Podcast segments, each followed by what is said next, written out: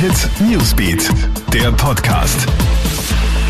Hi, ich bin Clara Jirovetz und das ist ein News Update zum Start in den Samstag. Gleich zwei große Sportereignisse finden heute statt. Zum einen der Damenslalom beim Skiweltcup in Levi. Mit dabei sind auch die Österreicherinnen Katharina Liensberger und Katharina Truppe.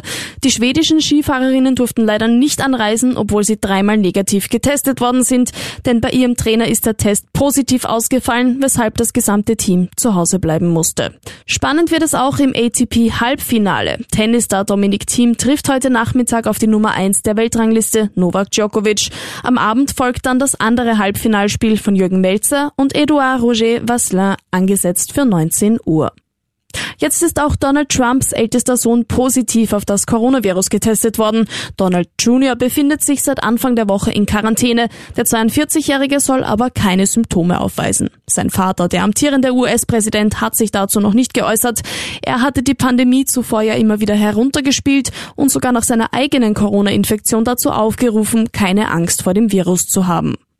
Hackerangriff auf eine vertrauliche Videokonferenz der EU-Verteidigungsminister. Ein niederländischer Journalist hat sich selbst zum Chat hinzugefügt und so eine Sicherheitslücke aufgezeigt. Möglich war das durch ein unachtsames Posting der niederländischen Verteidigungsministerin. Sie hatte ein Foto aus dem Homeoffice getwittert, auf dem fünf der sechs Ziffern des geheimen Zugangscodes für die Sitzung zu sehen waren. Damit ist der Journalist dann in den Videocall eingestiegen, hat sich dort für die Störung entschuldigt und die EU-Konferenz darauf gleich wieder verlassen.